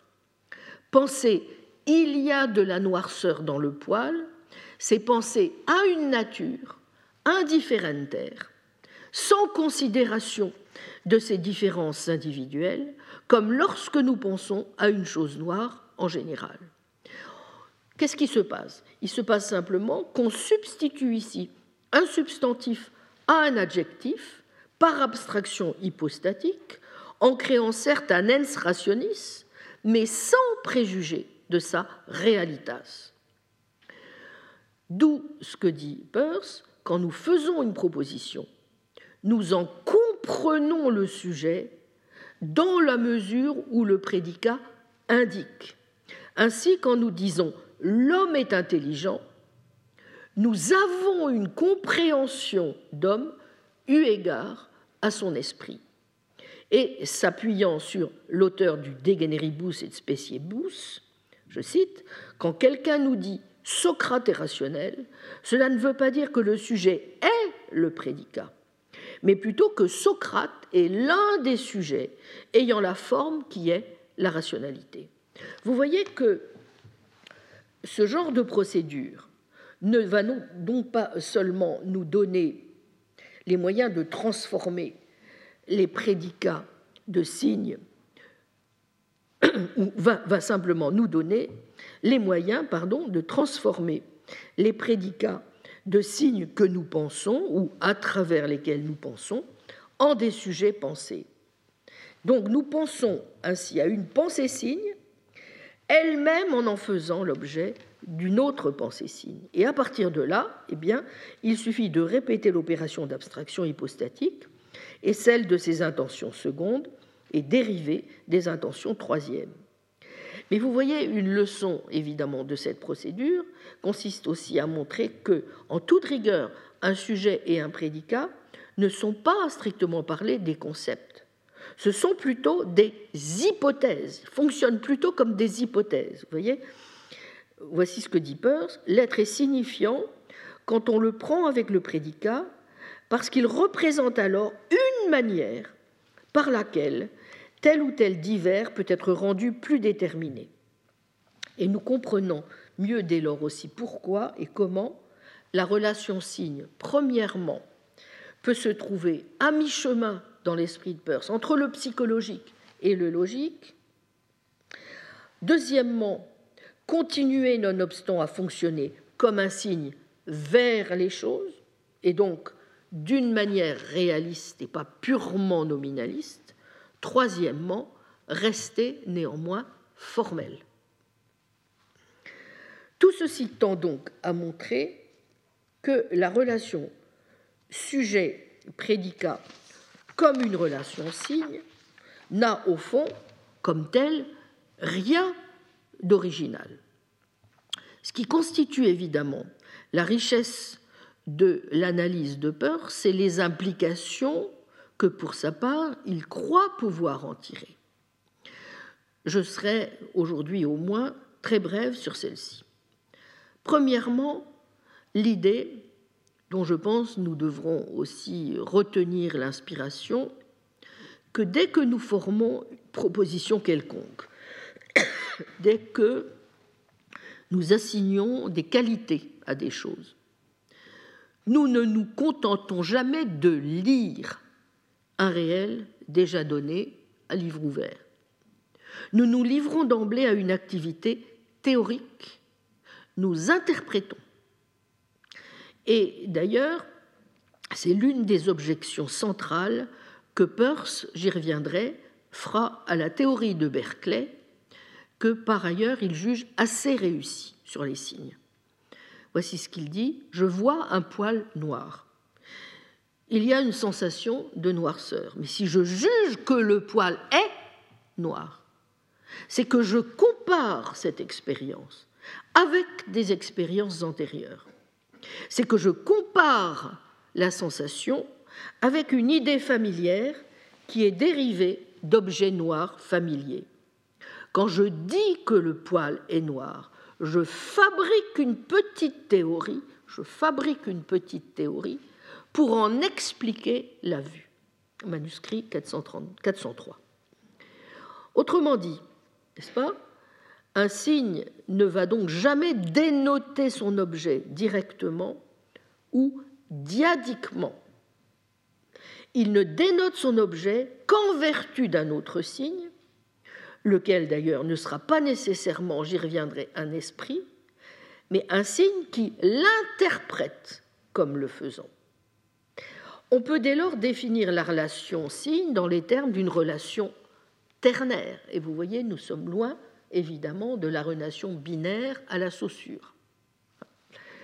La référence à un objet est rendue possible par une représentation, pour le moment gardons ce terme général, son interprétant, hein, c'est ainsi que Peirce va introduire ce terme, qu'il interprète ce à partir de tel ou tel aspect, prélevé ou abstrait de l'objet, ce qu'il appelle son fondement, ground. Toute synthèse authentique va donc se présenter comme la mise en œuvre d'une relation pour laquelle sont indispensables, vous voyez, trois catégories qui apparaissent à la lumière de trois fonctions catégoriales. Qu'a dégagé la méthode de suppositio dans la déduction à laquelle euh, Peirce s'exerce dans la nouvelle liste des catégories, la référence à l'objet, qualité, la référence au fondement, relation, la référence à l'interprétant, représentation. En d'autres termes, je cite, lorsque nous pensons, nous, nous-mêmes, tels que nous sommes à ce moment-là, apparaissons comme un signe. Deuxième idée, il devient aussi manifeste que la relation signe n'a pas besoin, vous voyez, de sortir d'elle-même pour être signifiante. Donc, point besoin de faire appel à une conscience, à un esprit, ou même à Dieu, pour, en quelque sorte, injecter de l'extérieur du sens, pour animer, si vous voulez, les signes afin de leur donner vie.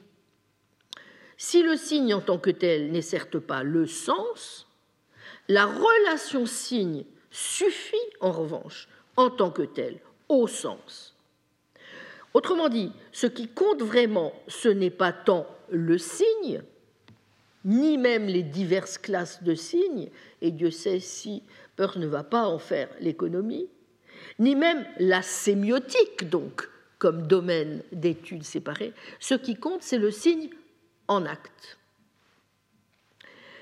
Troisième idée, la pensée étant un signe, vous voyez que euh, ce que j'ai appelé la sémiotisation du mental peut dès lors s'entendre de la façon suivante. Je cite un passage très important ici, en 5 284. 5 284, je veux dire volume 5, paragraphe 284. Hein, je cite les Collected Papers de Peirce. La pensée est un signe qui renvoie non à un objet, mais à une pensée qui est son signe interprétant celle-ci renvoyant à son tour à une autre pensée-signe qui l'interprète, et ceci en un processus continu. Fin de citation.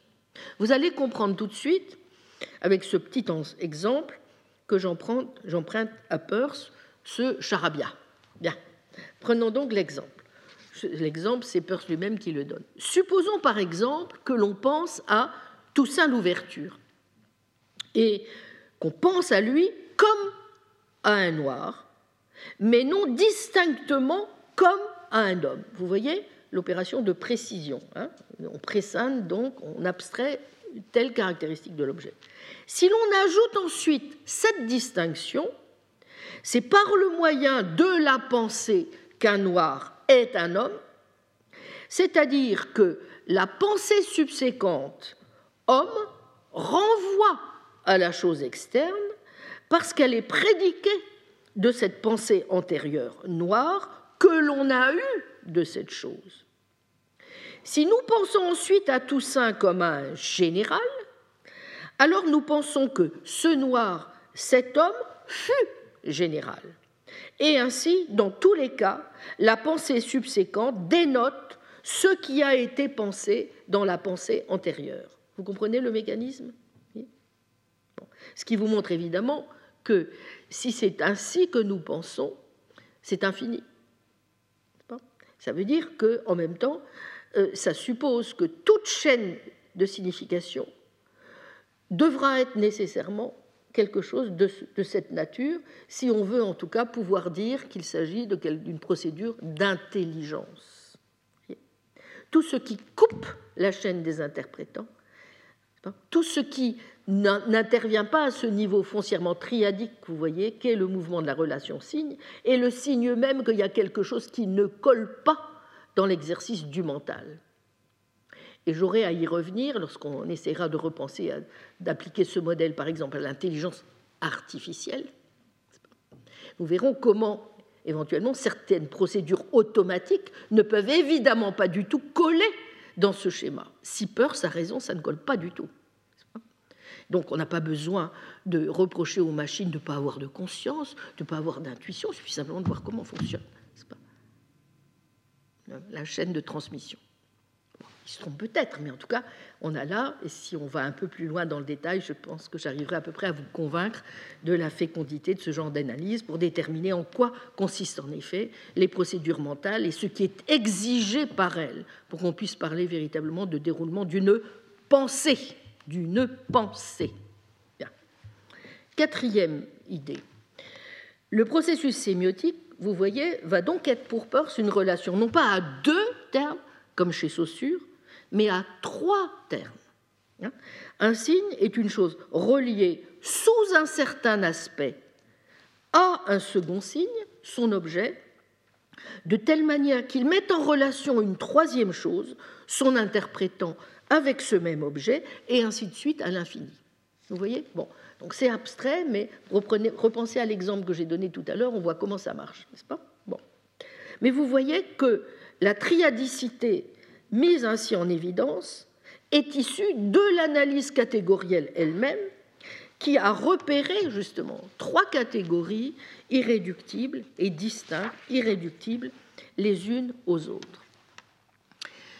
Cinquième idée, eh bien de cette dimension ontologique et réaliste de la relation signe découlent plusieurs conséquences majeures pour l'intelligence de la théorie persienne de la pensée signe. Si pensée et signe en effet sont tout un, ce n'est pas seulement parce que la pensée se trouverait résorbée dans l'opération de sémiotisation. Les conséquences valent aussi en sens inverse. Car ce que l'analyse catégoriale des signes met en lumière, vous avez vu, c'est la dimension que j'ai dite fondamentalement intelligible, parce que triadique et médiatrice de la relation correctement comprise. Voici un texte où il l'énonce clairement, volume 8, paragraphe 331. Prenez n'importe quelle relation triadique et vous y trouverez toujours un élément mental. L'action brutale est secondéité. Tout ce qui est mental implique de la tiercéité. Bon, c'est les catégories qu'il utilise pour penser vous voyez, les, les phénomènes, le phanérone, j'y reviendrai. Ça veut donc dire que vous n'avez pas d'un côté la pensée, de l'autre côté le signe, d'un côté le sens, de l'autre l'expression, mais un renvoi permanent de l'un à l'autre et ce dans les deux sens. Et de même que le modèle de l'esprit est sémiotique, la sémiotique ne peut pas elle-même être conçue autrement que comme un processus irréductiblement mental et intelligent. Bien. Alors, l'une des difficultés que pose évidemment l'interprétation de l'héritage scolastique que j'ai évoquée euh, jusqu'à présent dans cette réflexion est évidemment la suivante. Je pense qu'elle euh, ne vous aura pas échappé. Comment expliquer, au fond, que Peirce ait pu retenir, sans que cela lui pose apparemment problème, en tout cas problème majeur, les leçons de Dan Scott, mais aussi celles d'Occam, bref, ce mixte d'éléments modistes et terministes.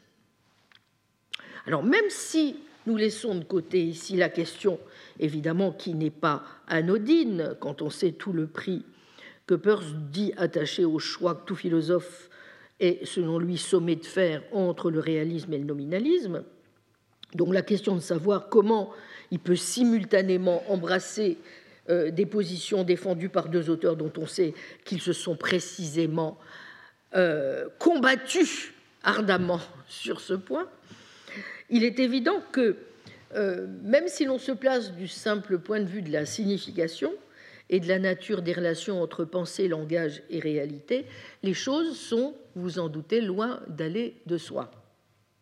Comment en effet ignorer que les XIIIe et XIVe siècles ont vu s'opposer sur le terrain précisément de la signification, terministes, et modistes, Boès, Martin de Dacy, Raoul le Breton, Sigé de Courtrai, Thomas Erfurt, et que l'une des conséquences du terminisme fut précisément de raser ces entités jugées superflues que sont les maudits significandi, principe fondamental de construction dans la grammaire des modistes. Je vous renvoie notamment sur tous ces points aux, ouvrages de Irène Rosier, La grammaire des, modistes, 1983, euh, euh, Joël Biard, Logique et théorie du signe au XIVe siècle, 1989. Tout ce qui vient d'être dit, je crois, permet quand même de comprendre un petit peu mieux pourquoi, évidemment, Peirce euh, a pu se sentir proche euh, de Guillaume d'Occam. Euh, il lui consacre d'ailleurs une conférence en 1869 à Harvard, puisqu'aussi bien Occam, dit-on, n'est-ce pas, c'est un, lieu commun, fut de ceux qui, par le développement de la logique terministe et de cet instrument métalinguistique puissant que constitue la théorie de la suppositio, permirent d'analyser la structure formelle du langage plutôt que d'hypostasier cette structure en une science de la réalité ou de l'esprit, hein, comme l'avait dit en son temps Ernst Moody. Claude Panacio a montré aussi, par exemple, les avantages que constitue la supposition simple comme procédé métalinguistique, permettant notamment, au même titre que la supposition matérielle, la suspension de la fonction référentielle normale du terme, sa supposition personnelle. Par exemple, l'homme est une espèce se révèle dans cette optique assez semblable à quelque chose comme l'homme est un mot de cinq lettres. Le terme sujet n'y joue pas son rôle référentiel habituel, en d'autres termes, et la phrase parle de signes plutôt que d'objets extramondains. Ce qu'elle dit, c'est que le concept d'homme, ou plutôt chacune de ces occurrences, appartient à une certaine catégorie de termes généraux, les termes d'espèce, dont la sémantique est par ailleurs fournie dans la théorie des prédicabilia. Loin euh, d'évoquer, euh, loin plutôt euh, d'invoquer d'impossibles universaux dans l'être, la supposition simple apparaît comme un procédé métalinguistique spécial et fort commode pour parler, par exemple, de langage mental. Or, si on aurait tort, par exemple, comme le fait Chomsky, de voir dans la grammaire de Port-Royal les premiers essais d'un algorithme génératif, d'y trouver une théorie purement syntaxique de la réécriture en chaîne des formules, sans doute cela vaudrait-il aussi pour la logique d'Occam, mais pas tout à fait pour la même raison, en tout cas pas pour la raison que l'on oublierait aussi un point qui était fondamental chez les grammairiens de Port-Royal, et sur lequel j'aurai peut-être l'occasion, si j'ai un peu de temps, de revenir, à savoir que ces messieurs se proposaient d'étudier, je cite, la manière dont les hommes se servent de signes pour signifier leur pensée, et que le problème de Nicole comme l'avait pertinemment montré euh, Jean-Claude Parient, c'est, je cite Parient, d'insérer un acte de la faculté de juger à l'intérieur de la faculté de concevoir. Il est sûr que ce qui fait la force, l'originalité d'Occam, c'est d'avoir tenté justement de dissocier les deux, ce même, comme on le verra plus loin, euh, si la logique, même si, comme on le verra plus loin, la logique se définit davantage comme une scientia rationalis que comme une scientia sermosinalis. Si Peirce toutefois s'intéresse d'aussi près au Venerabilis inceptor, bien c'est peut-être aussi parce qu'il a compris, justement que la logique d'Occam ne se comprend plus comme une scientia sermosinalis, mais bien, ainsi du reste que chez Duns Scott, comme une scientia rationalis, et que ce qui caractérise cette logique, c'est pas seulement d'être une logique qui ne s'intéresserait parmi les signes qu'au seul terme, ou qui privilégierait parmi les fonctions signifiées celle de supposition, mais c'est aussi d'être une logique qui se fonde sur l'idée, j'en parlerai la prochaine fois, d'un langage mental naturel et premier. Peirce a bien compris que la révolution ocamienne, ocamiste, a consisté en l'élaboration systématique de cette thèse de l'oratio mentalis. Bref, en ce moment où on ne va plus considérer le langage, comme tel était le cas, nous l'avons vu dans l'Antiquité, comme un pur logos, simple véhicule de la pensée, laquelle va au travers des mots et antérieure à eux aux choses, où l'on ne se contente plus non plus d'évoquer comme saint Augustin un verbum mentis, lequel reste en définitive toujours affecté par l'immatérielle lumière divine, davantage vision que parole, et lui aussi antérieur à tous les signes. Avec Occam, n'est-ce pas, la pensée ou le concept devient le dépositaire privilégié de la signification. Elle n'est plus seulement identifiée à cela qui est signifié par les signes, elle est cela même qui signifie. Alors que chez des auteurs comme Abélard, c'est encore le mot, le nom qui signifiait les intellections ne sauraient être des signes, ainsi que l'a superbement noté Jean Jolivet. Occam, je cite Jolivet, met le langage en quelque sorte dans l'esprit. Et c'est le concept, non le mot, qui devient le premier porteur de signification.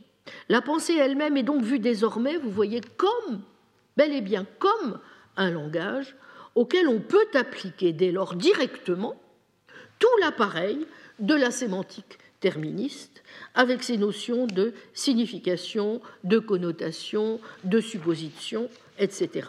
Et évidemment, on mesure mieux aujourd'hui d'ailleurs les avantages d'une telle attitude. En tout premier lieu, l'hypothèse du langage mental permet à Occam, hein, ça a été magnifiquement étudié par Panacio, d'éviter le recours à des entités abstraites comme des propositions au sens par exemple de Frege ou des propriétés.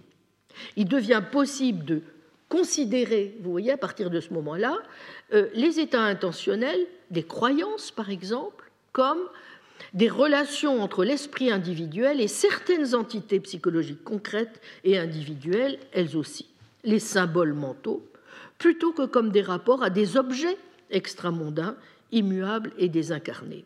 Or, on sait tout le parti qu'Occam croit pouvoir en tirer pour l'analyse directe de l'activité cognitive, puisque, au fond, les concepts sont porteurs d'une signification naturelle ils peuvent se combiner les uns aux autres selon une syntaxe précise pour former des propositions mentales structurellement semblables à des phrases.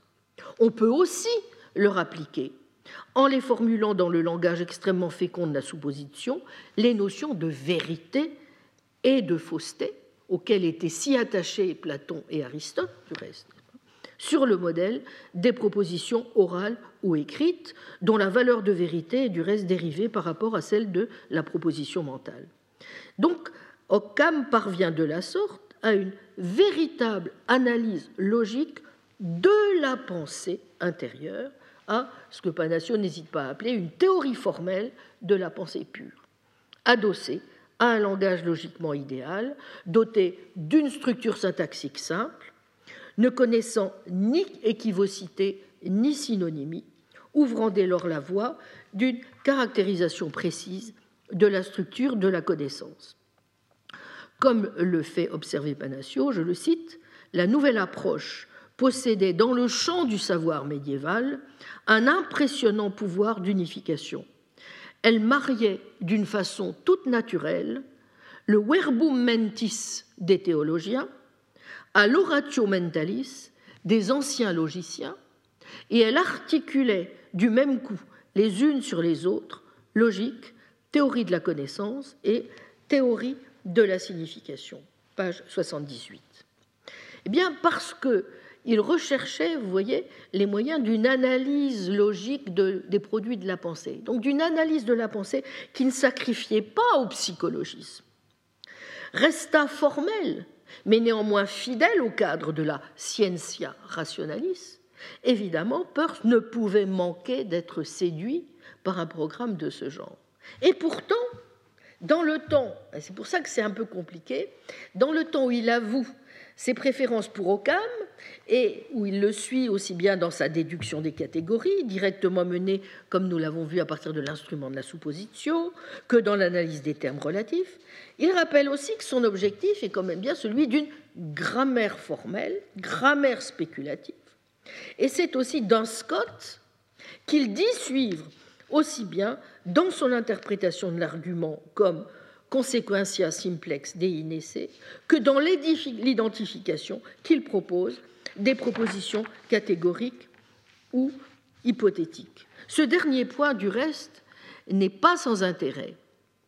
Lorsque Peirce écrit dans son journal au 14 novembre 1865 ceci Il n'y a pas logiquement de différence entre les hypothétiques et les catégoriques.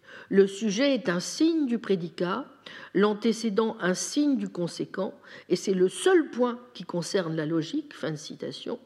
Cela veut dire qu'il voit déjà deux avantages dans le fait de traiter les catégoriques comme des hypothétiques. Le premier est que, je le cite, les propositions hypothétiques d'ordinaire n'assertent rien en ce qui concerne l'état actuel des choses et ne font référence qu'à ce qui est possible. Le second est qu'elles sont paradoxalement plus simples. C'est en effet que nous avons tendance à considérer que la structure logique de la proposition catégorique correspond à la structure grammaticale dans laquelle nous pensons, et à croire ainsi que la logique n'est qu'une reformulation du langage ordinaire, et que celui-ci représente la pensée en général. En choisissant au contraire les hypothétiques de préférence aux catégoriques, Peirce montre donc son souci commun cette fois aux modistes au Moyen Âge, d'éviter le plus possible, vous voyez, une interpénétration des catégories logiques et des catégories grammaticales propres au langage ordinaire. Et ce, précisément parce que les divers recours au langage ne peuvent servir d'autre fin que de preuves extrêmement inadéquates de tendances et de nécessités psychologiques. Et ces nécessités et tendances psychologiques, une fois établies, sont totalement inutiles pour l'investigation des, questions logiques. Ce pourquoi il va même jusqu'à dire que si la logique d'Occam est simple et plus lucide, la grammaire spéculative du pseudo-Scott, parce que plus complexe, permet en fait de prendre en compte tous les faits et de mettre en place une véritable philosophie de la grammaire. Comment comprendre cette dualité, cette possibilité qu'il juge tout à fait réelle d'allier à la fois terministe et modiste, eh bien, c'est ce que je vous propose d'analyser d'un petit peu plus près la semaine prochaine. Je vous remercie. Retrouvez tous les contenus du Collège de France sur www.colège-2-france.fr.